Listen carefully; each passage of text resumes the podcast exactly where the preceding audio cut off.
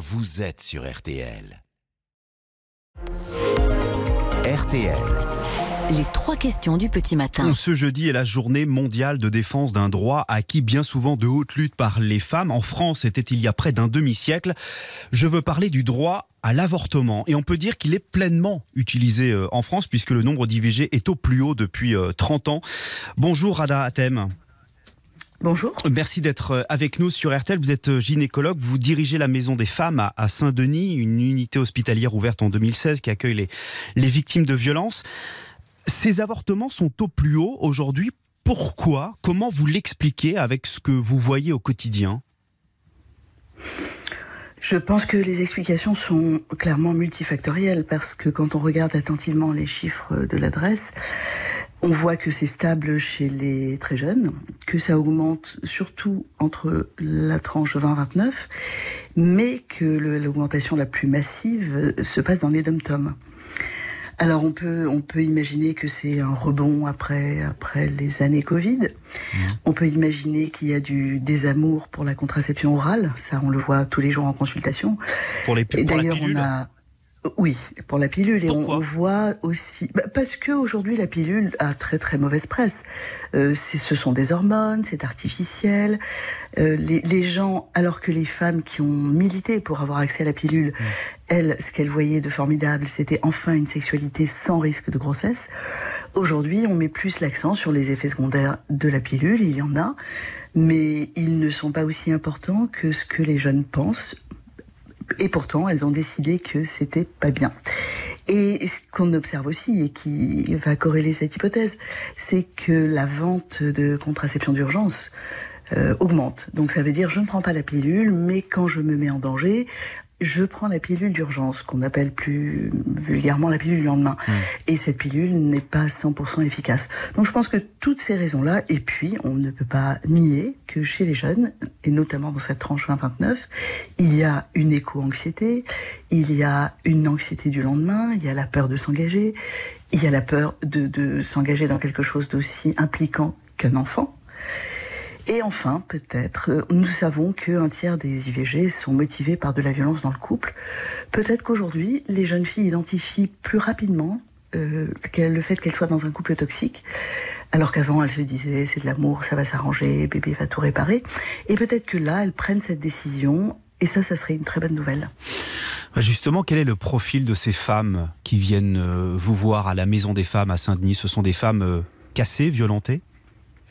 Oh, nous avons tous les profils parce que nous alors les femmes qui viennent se faire avorter pardon je précise ma question. J'ai bien j'ai bien compris. Euh, nous avons vous, vous ne l'avez pas précisé mais la maison des femmes intègre un centre de santé sexuelle et d'IVG donc euh, nous recevons des femmes de partout parce que c'est un droit auquel nous tenons énormément et nous nous sommes organisés pour que les femmes aient un accès ultra rapide à l'IVG. C'est insupportable pour une femme qui a décidé d'avorter, qui est très claire dans ses choix, de s'entendre dire le prochain rendez-vous c'est dans 15 jours et l'avortement sera fait dans 3 semaines. Ce sont 3 semaines euh, cauchemardesques. Et donc euh, nous, nous avons tout le temps des rendez-vous disponibles pour accueillir ces femmes euh, le plus vite possible. Ce qui fait que nous avons toutes les catégories socio-professionnelles, toutes les origines, même les femmes viennent d'assez loin parfois.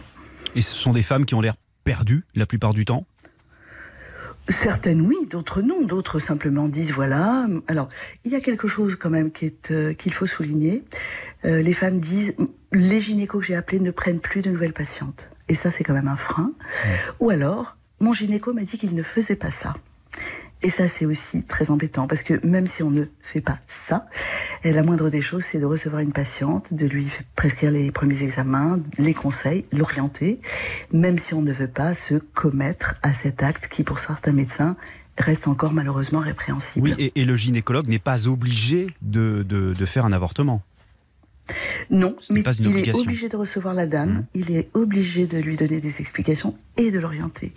Mais c'est vrai, vous avez raison, je ne l'ai pas dit, la clause de conscience, les médecins qui préféreraient ne pas le faire augmente un peu et, ça c'est désastreux. Rada Atem, je le rappelais, c'est la journée mondiale de défense euh, de l'IVG. Est-ce qu'il faut inscrire aujourd'hui ce droit dans, dans la Constitution? C'est un peu la, tarte à la crème, on, pose la question depuis des mois et des mois, mais Emmanuel Macron l'a promis en, mars dernier lors d'une journée en hommage à, Gisèle Halimi. Euh, où en est-on et, faut-il inscrire ce droit dans, dans la Constitution selon vous? Les promesses n'engagent que ceux qui les font. Euh, ce serait symboliquement très joli, très intéressant. Pour autant, si un soignant ne veut pas pratiquer une IVG, qu'elle soit inscrite ou pas dans la Constitution, ça ne changera rien à la problématique très concrète des femmes. Mais c'est un droit fragile ou pas? Il faut de l'accès. Comment C'est oui, un, droit un droit fragile. Oui. Mais on le voit bien, dès qu'on demande par exemple un allongement euh, du délai, on assiste à des débats, mais d'un patriarcat euh, nauséabond à l'Assemblée nationale, et on se dit ah oui, c'est pas que l'augmentation du délai qui fait problème, c'est l'IVG elle-même qui fait encore et toujours problème encore aujourd'hui. Merci beaucoup, Rada Atem, gynécologue, euh, et vous dirigez, je le rappelle, la Maison des Femmes à Saint-Denis. Merci beaucoup d'avoir été euh, en direct avec nous ce matin sur RTL. Bonne journée. Bonne journée à vous. Retrouvez cette interview sur rtl.fr.